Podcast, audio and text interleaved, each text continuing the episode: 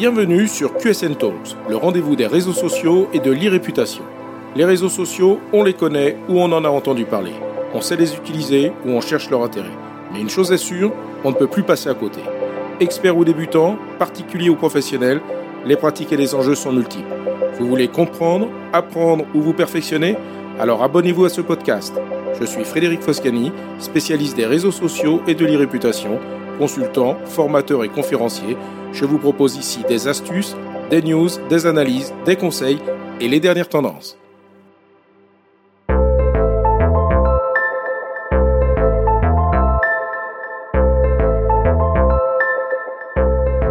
Bonjour Comprendre le fonctionnement des algorithmes des réseaux sociaux et ce qu'ils considèrent comme digne d'intérêt ou important est essentiel pour réussir votre stratégie de visibilité sur les différentes plateformes. Dans QSN Talk, je vous propose une série de plusieurs podcasts dédiés au fonctionnement de l'algorithme des principales plateformes, c'est-à-dire Instagram, Facebook, LinkedIn, Twitter, TikTok et YouTube.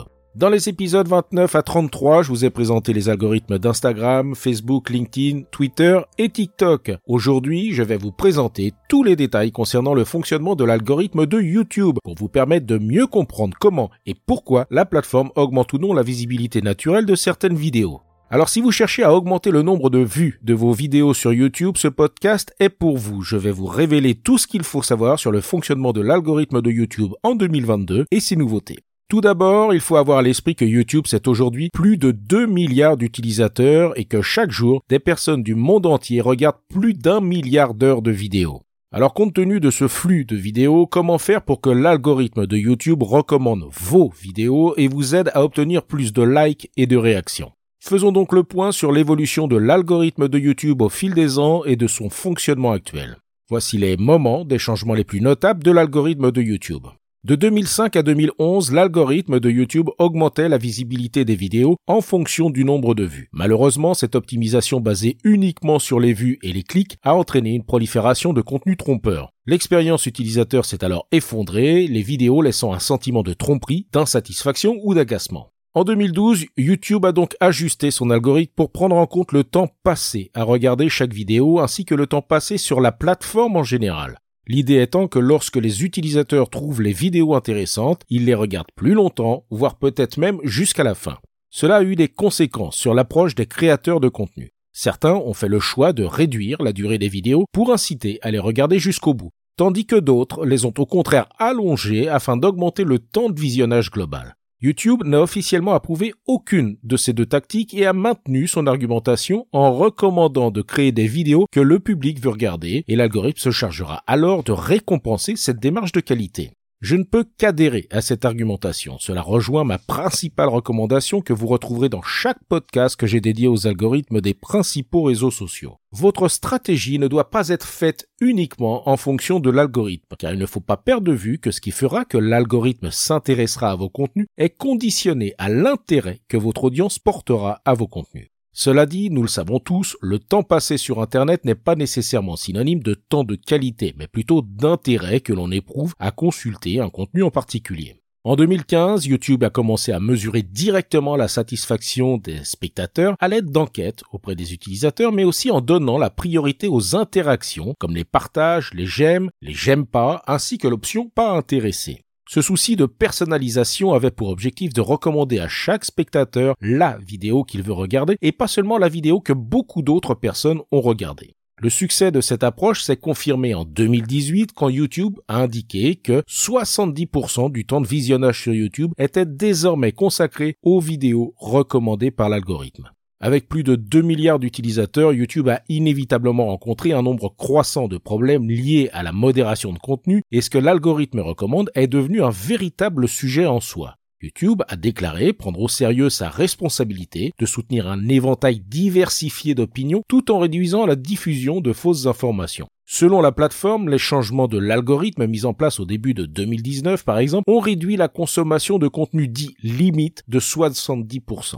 YouTube définit le contenu limite comme un contenu qui ne viole pas tout à fait les directives de sa plateforme, mais qui est nuisible ou trompeur. Les contenus violents, en revanche, sont normalement immédiatement supprimés. La gestion de la modération concerne évidemment les créateurs de contenu qui craignent d'enfreindre accidentellement les directives de la plateforme qui sont régulièrement modifiées. Mais cela affecte également les marques et les annonceurs qui ne veulent pas que leur contenu figure auprès d'autres vidéos pouvant impacter négativement leur image. Voyons donc maintenant ce que l'on sait sur le fonctionnement de l'algorithme de YouTube.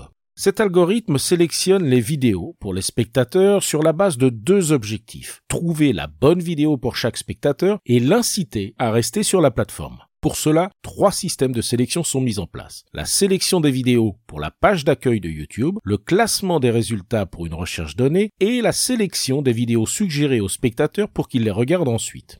Selon YouTube, en 2022, la page d'accueil et surtout les vidéos suggérées seront généralement les principales sources de trafic pour la plupart des chaînes, à l'exception bien sûr des vidéos explicatives ou didactiques, comme par exemple comment réparer sa machine à laver, dont le trafic provient quasi exclusivement des recherches. Vous pourrez constater cette affirmation en regardant les statistiques de votre chaîne et notamment les sources de trafic sur votre chaîne. Les trois systèmes de sélection utilisent plusieurs signaux pour décider des vidéos à montrer aux spectateurs. La personnalisation, c'est-à-dire l'historique et les préférences du spectateur, les performances de la vidéo et des facteurs externes liés à l'audience globale de la vidéo. Commençons par la page d'accueil. Chaque fois qu'une personne ouvre son application YouTube ou se rend sur le site YouTube, l'algorithme lui propose un éventail de vidéos qu'il pense pouvoir l'intéresser. Cette sélection est souvent large car l'algorithme ne sait pas à cet instant ce que recherche la personne et le champ des possibles est donc vaste. Les vidéos qui s'afficheront sur la page d'accueil seront basées sur deux types de signaux de classement. Tout d'abord les performances. YouTube mesure les performances à l'aide de paramètres tels que le taux de clic, la durée moyenne de visionnage, le pourcentage moyen de visionnage, les commentaires, les aversions et les enquêtes auprès des spectateurs. En fait, dès que vous publiez une vidéo, l'algorithme la montre à quelques utilisateurs sur la page d'accueil et analyse si elle suscite des réactions et satisfait les spectateurs. C'est-à-dire s'ils cliquent dessus, la regardent jusqu'au bout, l'aiment, la partagent, etc.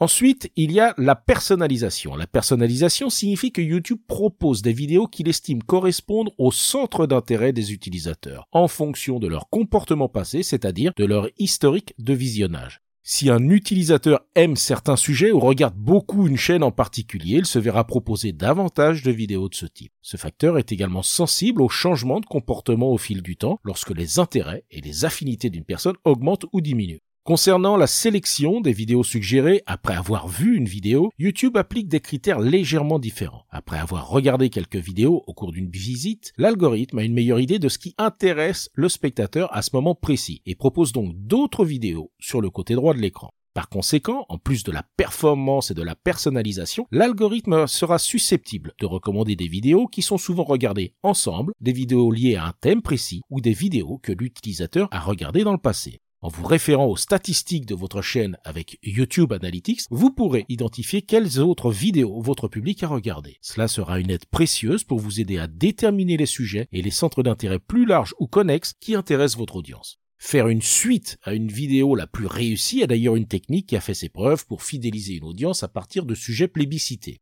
Concernant la zone de recherche de vidéos, celle-ci sera impactée par des principes de base en termes de référencement. Comme pour tout moteur de recherche, lors d'une recherche précise, l'algorithme décidera du classement des résultats de recherche. Alors comment faire pour que votre vidéo soit classée en tête des recherches? Bien évidemment, pensez aux mots-clés. L'algorithme de recherche de YouTube s'appuie notamment sur les mots-clés que vous utilisez dans le titre et la description de votre vidéo. Une fois que l'algorithme a déterminé la nature de votre vidéo, il la teste en la proposant aux internautes dans les résultats de recherche. C'est à ce moment-là que les performances, c'est-à-dire taux de clic, temps de visionnage, réaction, etc., entreront en jeu. Si votre vidéo plaît aux personnes qui recherchent vos mots-clés, en d'autres termes, si les signaux sont positifs pour l'algorithme, la vidéo sera montrée à un plus grand nombre de personnes et remontera encore plus dans les résultats de recherche. Voyons donc quelques conseils pour améliorer votre portée organique sur YouTube.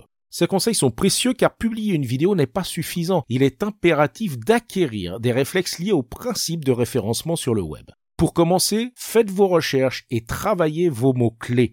L'algorithme examine vos métadonnées pour déterminer le sujet de la vidéo, les vidéos ou les catégories auxquelles elle est liée et les personnes susceptibles de la regarder. Lorsqu'il s'agit de décrire votre vidéo pour l'algorithme, vous devez utiliser un langage précis et concis que les internautes utilisent lorsqu'ils effectuent des recherches. Étant donné que YouTube est autant un moteur de recherche qu'une plateforme vidéo, vous pouvez effectuer votre recherche de mots-clés de la même manière que pour un article de blog ou une recherche web en utilisant des outils gratuits comme Google AdWords ou SEMrush. Une fois que vous avez identifié vos principaux mots-clés, vous devez les utiliser à quatre endroits. Dans le nom de fichier de la vidéo, dans le titre de la vidéo, dans la description de la vidéo et dans les sous-titres de la vidéo. Soyez également attractif dans la présentation de votre vidéo. Donnez envie. Cela passe par une vignette personnalisée et cohérente avec vos autres vignettes. Rédigez un titre accrocheur, mais pas racoleur. N'oubliez pas que la première phrase de la description apparaîtra dans les résultats de recherche, alors faites en sorte qu'elle soit intéressante et pertinente. Au-delà du texte, il est important d'ajouter des liens dans la description de la vidéo. Des liens externes bien sûr, mais aussi des liens internes à votre propre chaîne YouTube, comme le lien de la vidéo elle-même, le lien de la chaîne et le lien de la playlist de votre vidéo. Une fois qu'un spectateur a regardé une vidéo, faites en sorte qu'il puisse continuer à regarder votre contenu et rester dans l'écosystème de votre chaîne plusieurs possibilités pour cela avec YouTube Studio lors du téléchargement et de la personnalisation de votre vidéo. Intégrer des fiches sur la vidéo permet de signaler par exemple les autres vidéos pertinentes de la chaîne. Ajouter un écran de fin est indispensable pour proposer une autre vidéo ou inciter à s'abonner à la chaîne ou à une playlist de la chaîne. Intégrez aussi votre vidéo dans une ou deux playlists de votre chaîne YouTube. Pensez également à générer des vues en provenance d'autres sources. Les vues qui ne proviennent pas de l'algorithme YouTube seront également prises en compte par l'algorithme. Par exemple, les publicités YouTube, le trafic provenant de sites externes, des campagnes sponsorisées déployées sur d'autres réseaux sociaux visant à générer du trafic sur votre vidéo YouTube, des partenariats avec d'autres chaînes ou d'autres marques. Ces actions peuvent être nécessaires pour booster l'algorithme et vous aider à atteindre votre objectif. Créer des passerelles entre vos différents leviers est indispensable. Par exemple, intégrer une vidéo YouTube dans votre blog ou votre site web est excellent pour le référencement dans Google et pour le nombre de vues de vidéos sur YouTube. Mais assurez-vous bien, surtout si vous créez des campagnes sponsorisées sur d'autres réseaux sociaux pour générer du trafic sur votre chaîne YouTube, de bien cibler vos audiences externes car le taux de clic et la durée de visionnage sont des critères majeurs pour l'algorithme de YouTube.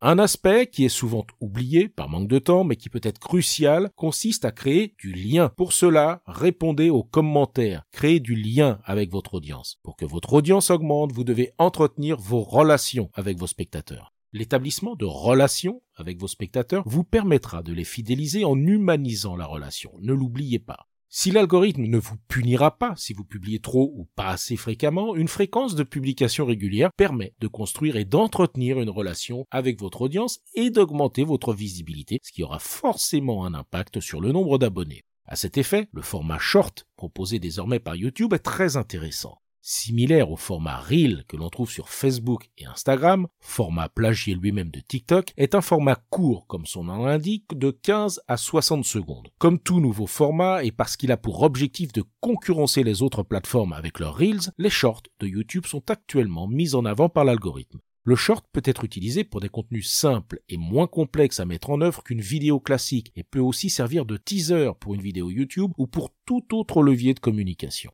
Pour l'instant, le format short ne peut pas être programmé, peut être publié uniquement à partir d'un mobile. Néanmoins, ce format peut permettre la création de contenu vidéo à une fréquence plus soutenue. Une autre possibilité existe pour alimenter plus fréquemment sa chaîne YouTube. Elle concerne les marques ou créateurs qui proposent du contenu au travers d'un podcast, comme c'est le cas pour le podcast QSN Talks que je vous propose chaque semaine. Publier un podcast sur YouTube peut surprendre, mais les statistiques le prouvent, de plus en plus d'auditeurs de podcasts utilisent YouTube pour l'écoute. Pourquoi? Tout simplement parce que tout le monde n'a pas forcément d'abonnement à une plateforme de streaming. YouTube est donc une alternative gratuite pour les auditeurs qu'il convient de ne pas négliger pour sa chaîne. Et oui, QSN Talks peut donc s'écouter aussi à partir de la chaîne YouTube de QSN Digital. Pour conclure, connaître le fonctionnement de l'algorithme qui gère les contenus est indispensable pour savoir comment augmenter sa visibilité. Cela ne signifie pas que votre stratégie doit être faite en fonction de l'algorithme car il ne faut pas perdre de vue que ce qui fera que l'algorithme s'intéressera à vos contenus est conditionné à l'intérêt que votre audience portera à vos contenus. Définissez donc une ligne éditoriale qui apportera une valeur ajoutée à votre communauté. Créez de la proximité pour encourager l'engagement, mais ne cherchez pas à forcer l'algorithme avec des techniques artificielles car cela se retournera inévitablement contre vous. Ne cherchez pas à forcer l'algorithme, vous n'y arriverez pas, mais travaillez avec pour en faire un allié pour atteindre votre objectif de visibilité. Épisode vous a intéressé Alors abonnez-vous pour ne pas rater la suite. Et n'hésitez pas à donner 5 étoiles au podcast sur Apple Podcast et à le partager sur vos réseaux sociaux préférés. Ça fait toujours plaisir. Ce podcast est rendu possible par QSN Digital, l'agence que j'ai fondée pour conseiller, accompagner et former les professionnels, entreprises, dirigeants et personnalités à définir et gérer leur stratégie de présence sur les réseaux sociaux et leur e-réputation. Vous avez des problématiques de visibilité, d'image, de veille, de recrutement et de relations clients Vous souhaitez développer votre marque employeur Vous voudriez faire de vos collaborateurs des ambassadeurs Contactez donc QSN Digital pour demander votre coach social media. Je me ferai un plaisir d'échanger avec vous. Pour me trouver, rien de plus simple, demandez à Google ou à vos réseaux sociaux. À bientôt.